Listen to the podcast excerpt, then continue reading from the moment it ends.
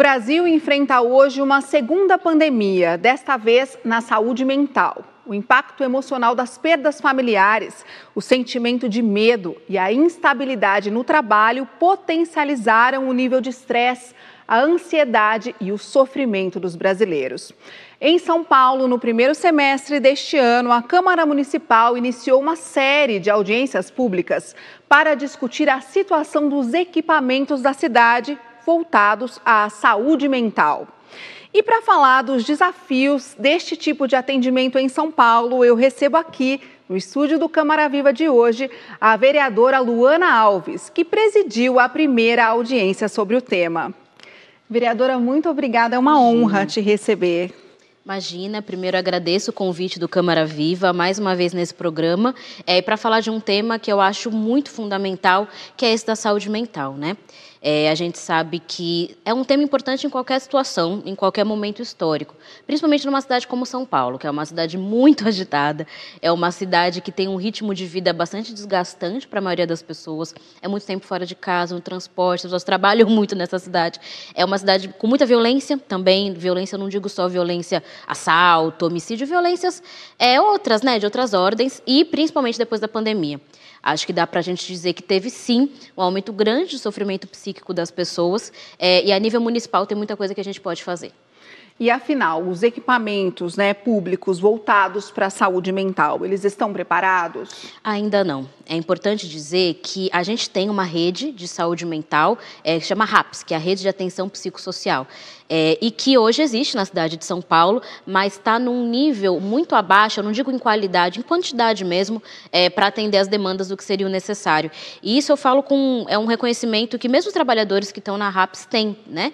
Porque não é uma questão da qualidade do atendimento. Os CAPs, por exemplo, que são parte da RAPS, eles fazem um serviço muito de muita qualidade, na minha opinião. Né? São centros de apoio psicossocial que dá para se ter, tem diversos níveis. Tem desde o CAPS, que é um CAPS dia, que funciona no mesmo horário de Mobeste, horário comercial, as pessoas vão, é, passam por atendimento psicológico, às vezes terapeuta ocupacional, qualquer tipo de profissional, até o CAPES que tem até é, o leito, né, que são pessoas que podem ficar por alguns dias, enfim, a depender da situação de crise que elas estão. Então, são equipamentos muito complexos, assim, né, que vieram para substituir a rede manicomial, que era o modelo anterior, que era o modelo do trancamento, né, que era o modelo de se a pessoa está com algum nível de adoecimento, algum nível de é, sofrimento que às vezes até inviabiliza a vida, né? Uma crise muito profunda. É, a, o modelo anterior era de trancafiar. Era de deixar a pessoa num manicômio, numa clínica. Hoje não. Hoje é um modelo que tem os CAPs, né, que são parte da RAPS, que é de cuidado em, em liberdade. Vereadora, conta um pouquinho para a gente o que, que foi discutido, então, nessa primeira audiência pública. Quem participou? Qual é a importância disso? É, a maioria dos que participaram foram trabalhadores dos CAPs e do SECOS, que é o Centro de Convivência Cooperativa, que é uma política muito interessante. Tem mais ou menos 15 SECOS na cidade de São Paulo, a maioria funciona dentro de parques, assim, é, que é um equipamento que começou a ter na gestão da Luiz Erundina, é, e não se teve mais outros, enfim, aberturas de novos cegos, teve, tiveram alguns poucos, assim, e hoje a maioria está muito sucateado. É, eles estão, assim, hoje eu, eu fui no SECO, hoje não, semana passada, recentemente, eu tive no SECO Parque da Previdência, ali no Butantã, que atende algumas dezenas de casos, mais de 100 casos, né, é, e hoje a gente tem ali seis profissionais. Três já estão em idade de aposentar. Então, elas não aposentam. Não aposentam porque elas sabem que se elas aposentarem, acabou o serviço. Então, o que, que acontece? A gente não está sem concurso público na saúde. Então, a gente, esses secos estão correndo o risco de terminarem, fechar, fechar né?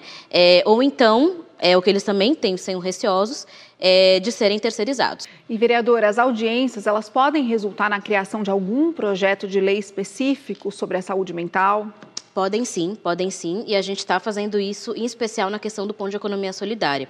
Porque é isso, né? É muito comum na saúde mental, até pela criatividade dos tra trabalhadores, fazer iniciativas, assim, tocar serviços um pouco por conta própria, é, e aquilo não está oficializado na estrutura da prefeitura. Então, é o caso um pouco do ponto de economia solidária, que existe ali, fica como se fosse um apêndice do CAPS, mas não, não tem uma lei oficial sobre isso, não tem uma regulamentação oficial. Eles funcionam muito, assim, baseado até em em, laços com o território, assim. Então eles seguram muito nisso, mas não tem exatamente uma regulamentação. A gente vai propor esse projeto de lei já teve uma proposta inicial. Da época, o vereador Eduardo Suplicy acabou não indo para frente, foi a época do governo da prefeitura do Dória.